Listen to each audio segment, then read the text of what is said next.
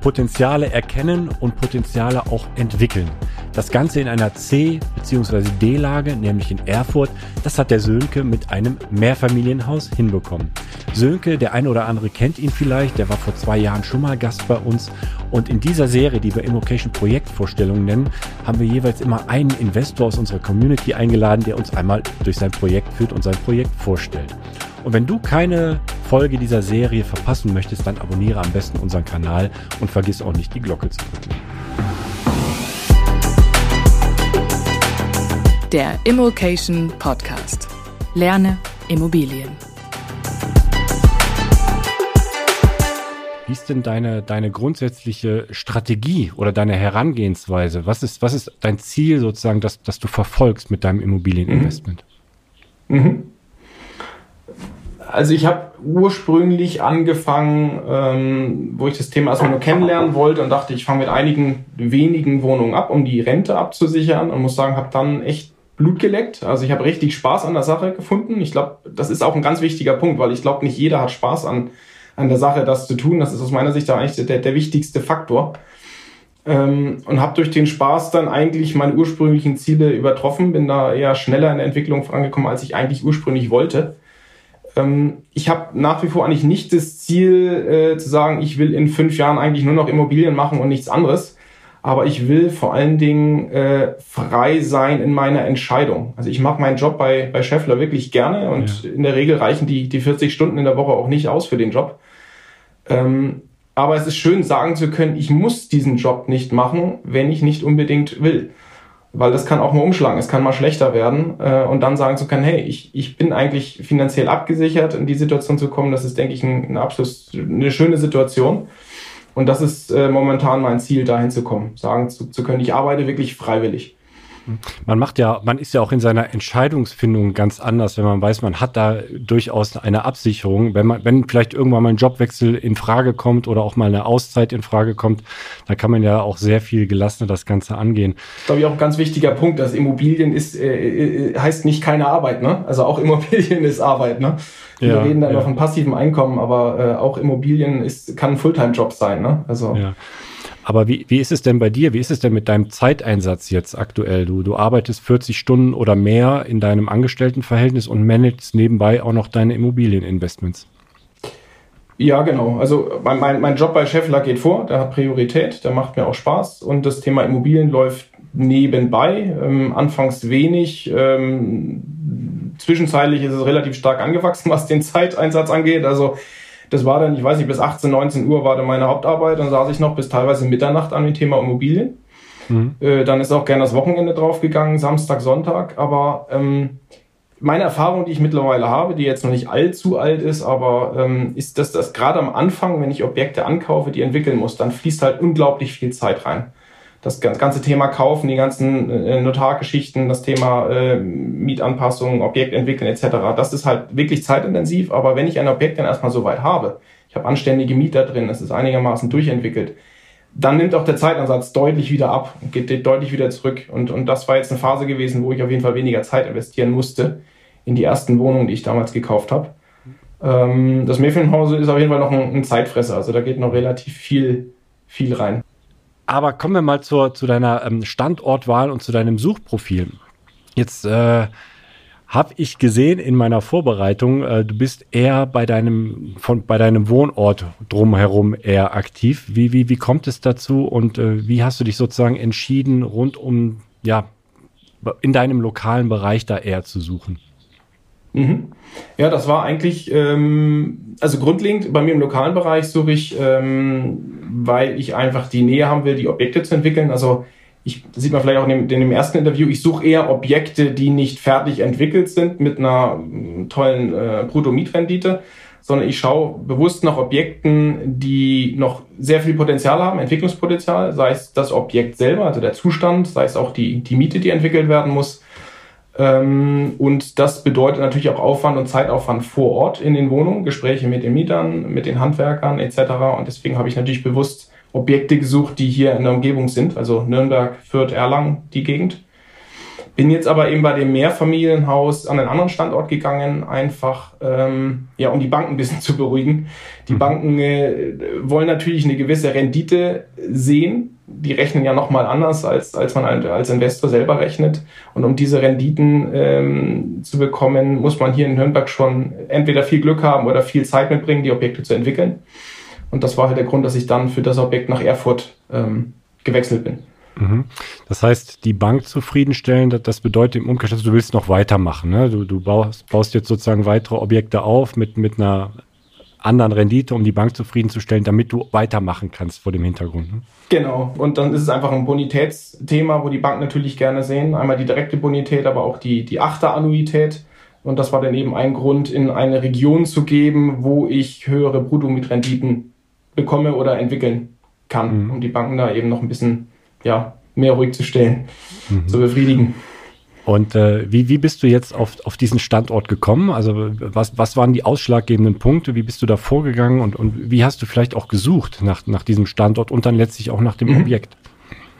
Also bei dem Objekt ist es eigentlich ähm, aus der Masterclass raus entstanden. Ähm, das war ähm, mehrere Gespräche mit dem Daniel Kleiner, mit dem Mirko Otto generell, was die Ziele angeht, wie will ich weitermachen, etc., wie will ich mich zukünftig aufstellen als, als Investor. Da kam so ein bisschen der Gedanke dann raus, eben doch weitermachen zu wollen und mehr wachsen zu wollen. Und äh, das Akquisegespräch mit dem Sebastian Kopp, ähm, wo wir eben gesagt haben, okay, wir müssen in eine Region gehen, wir müssen ein zweites Standbein aufbauen, eine Region, wo einfach höhere Mietrenditen möglich sind. Dann sind wir schnell in den Osten äh, gekommen. Ähm, sag mal, wir haben uns Leipzig-Dresden angeschaut, die da schon relativ, ähm, relativ teuer waren zu dem Zeitpunkt und ähm, haben uns dann auch die Orte wie Weimar, Jena und eben Erfurt angeschaut und haben uns dann relativ schnell auf Erfurt ähm, geeinigt. Das ist ein toller Standort. Ähm, wächst enorm, hat sich toll entwickelt, auch in den letzten Jahren, auch mit der ICE-Anbindung. Viele mhm. Logistikunternehmen gehen da jetzt hin, also Landeshauptstadt von Thüringen. Ist eigentlich ein toller Standard aus meiner Sicht, der jetzt auch in den letzten Jahren ziemlich angezogen hat. Aber ich denke, da ist mhm. noch einiges an Potenzial auch an dem Standort. Ja, ich denke auch. Also äh, ist ja ganz in der Nähe, ist ein großes Industriegebiet auch. Ja, ist eine schöne Stadt. Bevölkerungsprognose ist positiv. Ähm, also von daher ist eigentlich alles, alles gute Anzeichen. Mhm. Und ähm, dann konkret bei der Suche, jetzt habt ihr dann ähm, euch verschiedene Standorte angeschaut, seid dann auf den Standort Erfurt gekommen. Wie seid ihr dann reingegangen? Also rein in den Standort, in die Mikroanalyse oder wo hast du dann genau geschaut? Wie, wie bist du da an dieses Objekt herangekommen? Das ist ja, ist ja nicht mhm. ganz einfach in Erfurt. Also die, die, da fallen die Wohnungen ja jetzt auch nicht vom Himmel oder die, die Objekte. Richtig. Äh, bloß ich habe eine andere Relation, weil ich komme aus Nürnberg. Ähm, mhm. Nürnberg ist wahrscheinlich nochmal eine andere Relation zu München, aber äh, dennoch war ich doch erstaunt, wie viele Objekte und wie viele auch äh, Objekte, die von Anfang an schon eine ganz gute Rendite mitbringen, äh, es in Erfurt gibt im Vergleich zu hier, zu der Metropolregion. Aber im Grunde habe ich äh, gestartet mit offiziell verfügbaren Tools. Es gibt ja die einschlägigen äh, Portale, die einem auch aufzeigen, ähm, wie die Stadtteile sind, welche Mieteinnahmen sind möglich, was sind so durchschnittliche Kaufpreise. Ähm, das ist ein Thema, also in der Theorie mich, mich aufgeschlaut. Mhm. Ähm, und das zweite Thema ist vor Ort äh, zu sein, sich das anzuschauen, kann ich mich hier wohlfühlen, kann ich, kann ich mir vorstellen, hier zu wohnen. Das ist ein ganz wichtiges Thema und idealerweise hat man ein Netzwerk von Leuten, die in Erfurt wohnen oder investiert äh, sind. Mhm. Und da ist zum Beispiel der Stammtisch eine ganz tolle Sache. Es gibt jetzt einen eigenen Stammtisch ja auch in Erfurt. Ich leite ja den Stammtisch hier in, in Mittelfranken und da hat man halt ein tolles Netzwerk äh, und kommt da schnell mit Leuten ins Gespräch, die auch in Erfurt investiert sind und so mhm. kann man sich natürlich perfekt austauschen. Also das ist für mich auch einer der wichtigsten Punkte, eigentlich mit Leuten reden, die sich da schon auskennen. Also das Objekt selber war äh, tatsächlich in den Portalen. Ich glaube, das war, ich, ich glaube, Immo Scout war es, also einer der, der großen Portale. Und im Grunde, äh, die Akquise ist gelaufen während des Coaching-Gesprächs mit dem, mit dem Sebastian Kopp.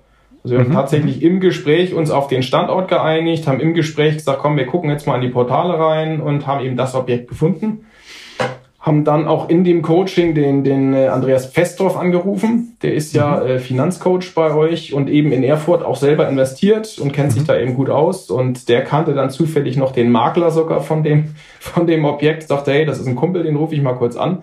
Ja. Und so hat sich dann eins zum anderen ergeben. Ich meine, das ist jetzt ein, ein toller Zufall, aber äh, das lebt von Zufällen. Ne? Man glaubt ja. nicht, wie viele Zufälle es gibt, die einen da positiv einfach in die Karten spielen können.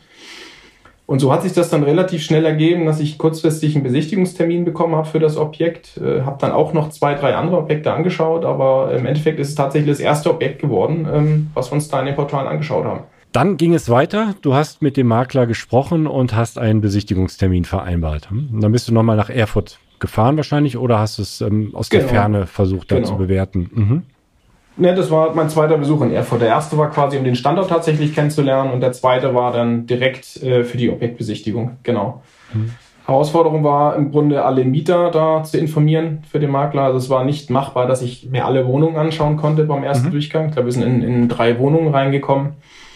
Ähm, aber das Objekt hat relativ schnell überzeugt mit, also eigentlich genau, was ich, was ich suche. Es war optisch miserabel. Mhm aber aus meiner Sicht Kosmetik. Es war von der Basis her war es super. Also es war in den 90ern komplett durchsaniert. Äh, ein trockener Keller, das Dach war relativ neu, Elektrik im super Zustand, ähm, die Fenster waren schon doppelt isolierverglas, Kunststoff und also von der Basis her und ich sag mal von den teuren Gewerken, auch die Heizung zum Beispiel, mhm. eine Gaszentralheizung, war das super, aber optisch war das Haus halt wirklich ja runtergekommen. Es ist also lange nichts investiert worden. Aber es sind eher so Sachen wie, man muss die Wand halt einfach mal streichen oder neu tapezieren, das Treppenhaus, der mhm. Boden muss mal wieder poliert werden, so Sachen. Ne? Ja. Und äh, von daher hat das Objekt relativ schnell überzeugt, dass okay, das ist genau das Richtige, was ich suche. Und bin dann in die Detailprüfung gegangen. Hab dann gesagt, okay, mhm. ähm, an den Makler, schick mir alles an Unterlagen, was du hast, Mieteinnahmen etc., was ist alles ge ähm, gelaufen an dem Objekt und bin dann in die Detailprüfung eben reingegangen. Jetzt habe ich mir äh, notiert im, im, im Vorfeld, dass du noch so einen kleinen Kniff auch noch ähm, sozusagen bei der Besichtigung angewandt hast, dass du auch den Makler dann auch überzeugen konntest. Also, ähm, dass man eine Empfehlung bekommt, heißt ja noch, also dass man über eine Empfehlung kommt, heißt ja noch lange nicht, dass, dass dann hinten raus auch alles dann äh, gut läuft oder dass man auch den Zuschlag bekommt. Aber du hast noch eine, eine weiche Finanzierungsbestätigung hast du noch äh, vorweisen können. Was, was hat es denn genau. damit auf sich und was, was, genau. worum handelt es sich da? Ja, also im, im Grunde ähm, ein ganz wichtiger Punkt bei der Objektakquise ist tatsächlich gut vorbereitet zu sein. Also bei den Objekten, die begehrt sind, die sind einfach sehr schnell weg. Ähm, aber eben nicht nur der Zeit, äh, Zeit ist da ein Faktor für den Makler selber, sondern eben auch äh, Professionalität, dass er weiß, okay, wenn jemand eine Zusage gibt, dann ist es auch glaubwürdig. Und dementsprechend habe ich mich da gut vorbereitet, ähm, was die Finanzierung angeht. Habe mir eben dementsprechend eine weiche Finanzierungsbestätigung geben lassen, äh, die im Grunde aussagt, dass die eigene Bonität und die eigene finanzielle Aufstellung äh, genügt, dass eine Bank bereit ist, mit mir zu finanzieren. Das ist eben noch keine feste Kreditzusage, mhm. wo die Bank schreibt, wir garantieren Ihnen die, die Finanzierung. Also der Kreditvertrag ist ja eigentlich erst die wirklich feste Zusage, sondern es war wirklich nein, nein, nur eine weiche Zusage, die aber dem Makler eben ausgereicht hat und gesagt, ey, super, du wirst vorbereitet, du weißt, wovon du redest, ähm, ich glaube dir, dass du das bezahlen kannst, ja. dass du die, die Finanzierung bekommst. Ich meine, die, die, diese weiche Finanzierungszusage wird ja auch nicht mal eben so ausgestellt, sondern die wird ja ausgestellt, wenn es auch ähm, sehr wahrscheinlich ist, dass das Geschäft zustande kommt und dass der Kredit, die Kreditanfrage dann tatsächlich auch kommt, dann im Folgenden. Richtig, richtig. Man muss nur dazu sagen, im, im Endeffekt wirklich wert ist die eigentlich nichts. Mhm. Wenn es hart auf hart kommt, äh, ist das äh, ein leeres Blatt Papier. Also hat halt keinerlei Belastbarkeit, ne? Aber mhm. Aber also wenn, wenn ich mich jetzt in einen Makler oder einen Verkäufer hineinversetze und ich habe jetzt zwei Interessenten, der eine hat diese Finanzierungsbestätigung, der andere hat sie nicht, auch wohl wissend, dass es am Ende nur ein Stück Papier ist, aber es macht einfach schon was her und es sagt, es sagt einfach auch was aus. Jemand hat das ausgestellt. Genau, das macht dann diesen kleinen Unterschied aus, ganz ja. genau. Ja. Aber du musstest dich jetzt nicht ähm, mit anderen oder gegenüber anderen durchsetzen. Also du hattest da schon deine Zeit, dass du die äh, Zusage machen konntest, ich möchte die Wohnung kaufen und konntest dann parallel deine, deine Finanzierung auf die Beine stellen. Oder war da noch irgendwie Sorge, dass da noch ein anderer äh, dich vielleicht überbietet? Ähm, also es gab, es gab andere Interessenten. Ähm, wir waren auch ungefähr so von, von der Geschwindigkeit so ungefähr ein Level, aber ich habe mit dem Verkäufer eben mich länger unterhalten und wir haben uns recht gut verstanden und habe gesagt, ich gebe Ihnen hiermit meine absolute Zusage, ich will das Objekt kaufen, ich muss die Finanzierung noch klären. Und er hat mir mündlich sein Ehrenwort gegeben, dass das Objekt eben ähm, an mich geht und er hat das für mich reserviert und festhält. Aber mehr als das hatte ich nicht. Also ich hatte keine schriftliche Zusage da. Und dann ging es an die Finanzierung. Das hast du mit Banken vor Ort gemacht oder hast du da deine, deine Banken, mit denen du auch die anderen Objekte finanzierst? Und wie hast du die Finanzierung für dich aufgestellt, dass es für dich mhm in deine Situation äh, reinpasst. Mhm. Also hier in, in, Nürnberg gehe ich eigentlich über die Regionalbanken, also äh, Sparkasse, Volksbank, Raiffeisenbank etc., weil die den Markt einfach sehr gut kennen. Die haben aber meistens die Regel, wenn sie nicht so groß sind, dass sie eben nicht überregional finanzieren dürfen, sondern die sind dann oft gebunden an ihre Region. Ähm, und für Erfurt bin ich dann tatsächlich über den, den Andreas Festhoff gegangen, mhm. über den ich ja auch ein bisschen an das Objekt mit, mit rangekommen bin quasi. Ja. Und er ist ja ein Finanzierungsprofi. Es ging darum, dass mein Portfolio jetzt einen ordentlichen Satz macht wo er ja Profi wirklich auch drin ist, ne, mhm. ne, im Portfolioaufbau. Und habe dann die Finanzierung über ihn gemacht. Und ähm, mir war eben ganz wichtig äh, das Thema Achterannuität. Mhm. Das heißt, äh, die Bank schaut nach Zinsbindungsende, also wenn die Zinsbindung ausläuft, welche Restschuld habe ich noch auf dem Objekt und kann ich mir die entsprechende Annuität bei einer Zinssteigerung dann leisten. Und da schauen die eben, dass ich mir 8% leisten kann. Also ich sage mal 6% Zinsen, 2% äh, Tilgung macht 8% Annuität. Und äh, das kann einem halt die Bonität relativ stark nach unten ziehen. Und dementsprechend habe ich mich jetzt da geeinigt, das Objekt lange zu finanzieren. Wir sind jetzt auf 20 Jahre gegangen, um eben diesen, genau diesen Effekt entgegenzuwirken. Mhm. Das heißt, das Objekt spielt mir jetzt schon äh, positiv in die, in die Karten meiner Bonitätsbewertung, mhm. weil ich eben in 20 Jahren, wenn die Zinsbindung ausläuft, kein Problem mehr habe, weil das Haus dann schon größtenteils abbezahlt ist. Mhm. Und das hättest du jetzt in diesem Konstrukt nach zehn Jahren noch nicht ähm, hinbekommen, wahrscheinlich. Ne? Wie meinst du nach zehn Jahren? Ähm, auf die Achterannuität zu kommen, nach zehn Jahren schon.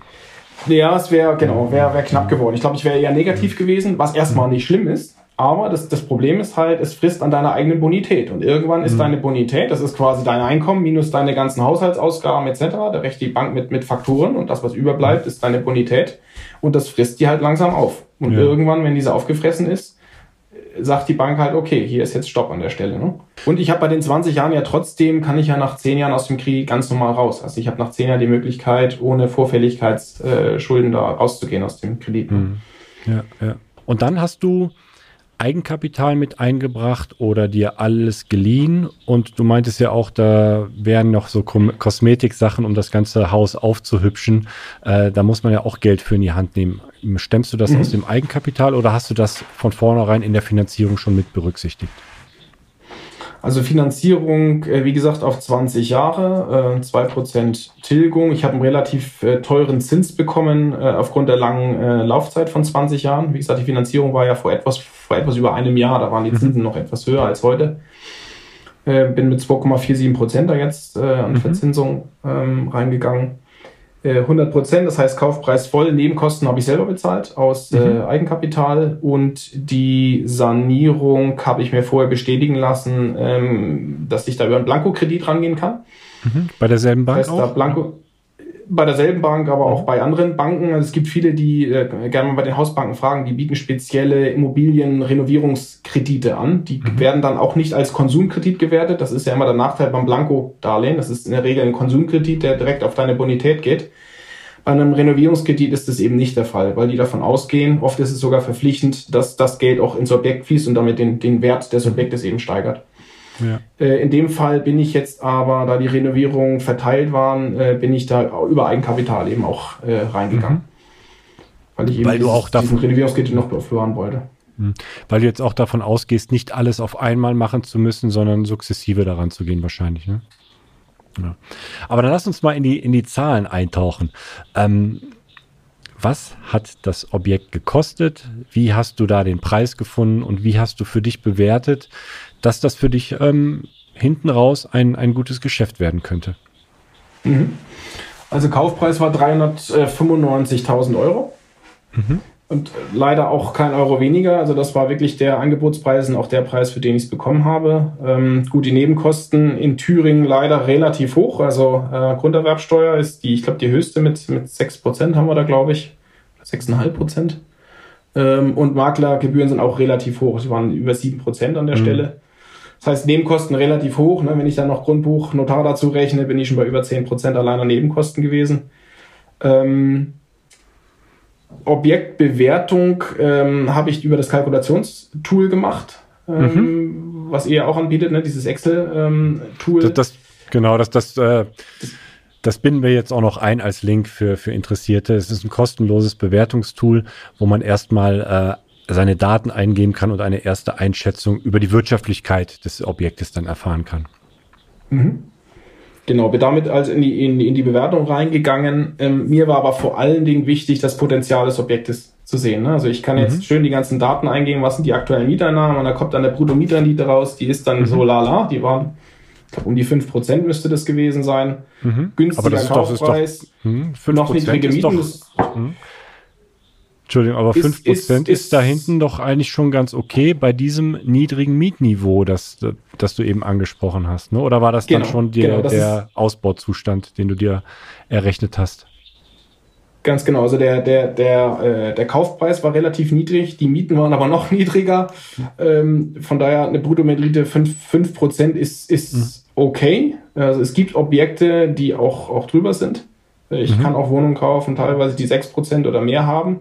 Mir war es aber vor allen Dingen wichtig, eben ein Objekt zu kaufen, was Potenzial hat, ähm, dahin zu kommen. Also wenn ich das Ding durchentwickelt habe, bin ich bei ja, guten 9%, über 9% mhm. Äh, Bruttomietrendite. Und dieses Potenzial wollte ich eben gerne, äh, gerne eben. Habe bewusst mhm. auch nach solchen Objekten äh, geschaut, die dieses Potenzial eben birgen. Ja. Von daher äh, ist meine äh, Bewertungsstrategie eigentlich mittlerweile rein über den Quadratmeterpreis. Mhm. Ich schaue mir den Objektzustand an und bewerte dann rein über den Quadratmeterpreis und gehe nicht mehr über die Rendite. Die Rendite ist für mich eigentlich mittlerweile komplett kein entscheidender Faktor mehr. Mhm, mh. Aber du machst dir ja schon Gedanken, in welchem Zeitraum du auf eine gewisse Rendite kommst. Nach zwei Jahren, drei Jahren, vier Jahren, so, so, so Milestones, die du dir setzt. Oder Absolut. ist das auch. Absolut. Mhm. Also ich mache da eine, eine Worst-Case-Berechnung, also über, über ähm, was kann ich an Renovierung tun, was kostet mich das und wie kann ich auch die Miete nach, nach den äh, gesetzlichen Regularien eben entwickeln. Also das sind die, die 15 bzw. 20 Prozent alle drei Jahre wegen der Kappungsgrenze und rechne mit dem Worst-Case eben durch, wann wird das Objekt selbst tragend und wann erwirtschaftet das für mich einen, einen gewissen Cashflow. Mhm in der Regel ist meine Erfahrung jetzt, äh, spielt einem noch eher positiv in die Karten, wenn ich dann mal einen Mieterwechsel zwischendrin habe oder vielleicht auch eine Einigung mit dem Mieter bekomme, die Miete eben äh, außerordentlich anzupassen. Aber wichtig ist auf jeden Fall bei der Rechnung den Worst Case zu betrachten. Also wirklich der, der ich sag mal, der Weg, der auf jeden Fall funktioniert gesetzlich. Mhm. Und ähm, wenn du einen Mieterwechsel hast, ist das die Möglichkeit, die Miete für die Neuvermietung anzupassen, ist aber auch eine gute Möglichkeit, dann die Renovierung dann auch durchzuführen. Oder versuchst du vorher schon reinzukommen und zu modernisieren oder zu renovieren? Genau, also ich, das Ziel bei dem Objekt ist, äh, die zehn Jahre mindestens zu halten. Also zehn Jahre, weil ich eben im privaten Besitz nach zehn Jahren steuerfrei verkaufen kann. Das heißt, ich muss die Gewinne nicht versteuern. Da gibt es aber auch gewisse Vorgaben. Unter anderem ist eine, dass ich in den ersten drei Jahren nicht mehr als 15 Prozent des Gebäudewertes, also dann muss ich das. Grundstück noch rausrechnen, des Gebäudewertes netto äh, an Renovierung oder Sanierung investieren darf. Wenn ich da drüber mhm. komme, muss ich die Kosten über 40 Jahre äh, bzw. 50 Jahre abschreiben. Mhm. Und äh, das ist eine ganz wichtige Grenze. Das sind so bei dem Objekt um die 60.000 Euro ungefähr und die darf ich in den ersten drei Jahren halt nicht, äh, nicht überschreiten. Mhm. Dementsprechend äh, wird es nicht funktionieren, wenn ich jetzt direkt mit einer Vollsanierung loslege und sage, jede Wohnung wird jetzt komplett durchsaniert, inklusive Bad und dann mache ich noch die ja. Fassade und was weiß ich. Dann komme ich da irgendwann schnell drüber. Mhm. Ähm, von daher habe ich jetzt die Mieterwechsel, äh, drei Stück habe ich mittlerweile gehabt, ähm, was fast die Hälfte der Wohnung ausmacht, habe ich die Wohnung gut durchrenoviert, das heißt Tapeten neu, Böden neu etc. Und in einer Wohnung habe ich auch das Bad komplett saniert, ähm, habe aber die Kosten noch eher klein gehalten, habe also keine Vollsanierung gemacht äh, und habe die dann eben neu vermietet zum, zum Marktpreis. Mhm. Dementsprechend konnte ich das Objekt jetzt auch in der kurzen Zeit schon sehr, sehr gut entwickeln, weil ich eben genau diese Zufälle hatte, dass drei, drei Mieter äh, ähm, ausgezogen sind. Wie ist es denn mit der Verwaltung? Machst du, machst du das selbst oder hast du da auch jemanden vor Ort, der das, das alles für dich managt? Ich mache die aktuell äh, selber funktioniert auch nur, weil ich eben die Unterstützung da von meinem, von meinem Hausmeister bekomme, weil der eben relativ viel jetzt Handwerkskoordination etc. übernehmen kann. Aber ich mache es selber ganz bewusst, weil ich gesagt habe, ich will einmal lernen, was, wie das funktioniert. Mhm. Alles. Das ist ja nicht nur die Nebenkostenabrechnung, das ist eben auch Koordination mit den Handwerkern, das ist eben auch Gespräche mit den Mietern, das sind Mieterwechsel, es sind Mietanpassungen etc. Ich will lernen, wie das funktioniert, weil ich bin der Meinung, auch später, wenn ich es fremd vergebe, kann ich nur gewisse Erwartungen haben oder Anforderungen stellen, wenn ich verstehe, wie es funktioniert. Hm. Das war für mich ein ganz wichtiger Punkt. Ähm, ich habe mir immer gesagt, ich will so schnell wie möglich dann eben in der Hausverwaltung da gehen, aber ich muss ehrlich sagen, ich habe es bis heute nicht getan. mhm. weil sich der Aufwand tatsächlich in Grenzen hält und, und es auch Spaß macht. Ja. Aber ähm, es wird auf Dauer, werde ich da in der Hausverwaltung ähm, gehen. Mhm. Definitiv. Wie soll es denn jetzt weitergehen? Ähm, lass uns doch mal teilhaben, wie, wie, wie der Ausblick jetzt ist oder wie, äh, wie es jetzt auch weitergehen soll. Du hast ja ganz am Anfang schon angedeutet, du hast bei der Finanzierung schon darauf geachtet, äh, hinten raus eine, für die Bank eine Achterannuität hinzubekommen. Äh, es soll ja weitergehen. Wie soll es denn weitergehen? Genau, also im Grunde ähm, drei Wohnungen sind jetzt äh, durchrenoviert. Ähm, zwei davon sind neu vermietet. Eine ist gerade zur Vermietung, also die steht aktuell gerade in den Portalen zur, ähm, mhm. zur Vermietung. Ähm, dann äh, sind drei Wohnungen im Grunde renoviert und vermietet. Zwei habe ich schon relativ gut renoviert übernommen. Das heißt, das hat der, Vorf vor, äh, der Verkäufer bereits gemacht. Äh, das heißt, fünf von sieben Wohnungen sind in eigentlich in einem sehr guten Zustand. Also auch in mhm. einem Zustand, wo, wo man das Objekt verkaufen könnte und es wäre wär wirklich ein, ein, positiver Eindruck. Ja. Ähm, die Miete konnte ich relativ gut entwickeln. Von äh, 5% Bruttomietrendite bin ich jetzt bei etwas über 7, 7, mhm. mhm. irgendwas Bruttomietrendite durch die drei Wohnungen, die jetzt eben vermietet ja. sind. Ähm, jetzt werde ich weitere Renovierungsmaßnahmen machen, was die Kosmetik angeht, weil ich noch innerhalb dieser Dreijahresfrist mache, äh, in dieser Dreijahresfrist mhm. bin. Das heißt, äh, den Hausflur werde ich komplett äh, durchrenovieren und ähm, Wohnung bei Bedarf. Mhm. Und wenn ich über die drei Jahre hinauskomme, dann werde ich ein bisschen intensiver einsteigen und mir auch Dinge wie äh, Fassade zum Beispiel anschauen oder wie das Thema Dachgeschoss. Das ist ein Dachgeschoss äh, relativ groß, was auch ausbaufähig mhm. ist. Mhm. Ach schön, das hört sich doch gut an. Und das heißt, das Mehrfamilienhaus in Erfurt, das beschäftigt dich jetzt erstmal die nächsten Jahre. Oder schaust du jetzt parallel auch schon noch nach weiteren Objekten, die du vielleicht in den Bestand aufnehmen kannst? Ja, also ich bin mittlerweile noch, noch einen anderen Schritt gegangen. Also ich habe das mittlerweile, ähm, habe ich eine, eine Firma gegründet, mhm. beziehungsweise eine Holdingstruktur, also eine, die nennt sich Fröhlich Holding, darunter mhm. die, die operative GmbH, Fröhlich Wohnen mhm. GmbH.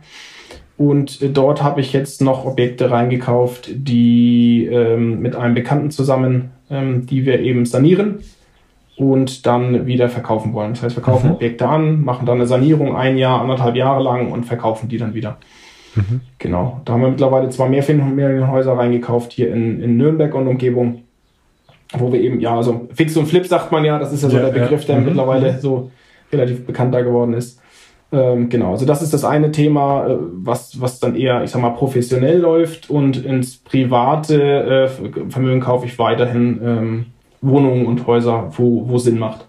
Mhm. Aber eben nicht äh, mit Druck, sondern immer mal, wenn was Schönes reinkommt, ein interessantes Objekt, was Spaß macht, wo ich Lust drauf habe, ähm, geht das eben ins Portfolio mit rein. Also mega, mega spannend. Ich, ich fand es so toll, mit dir, mit dir zu sprechen über das Objekt in Erfurt. Vielen, vielen Dank für das wirklich spannende, vielen interessante Dank. Interview. Sehr gerne.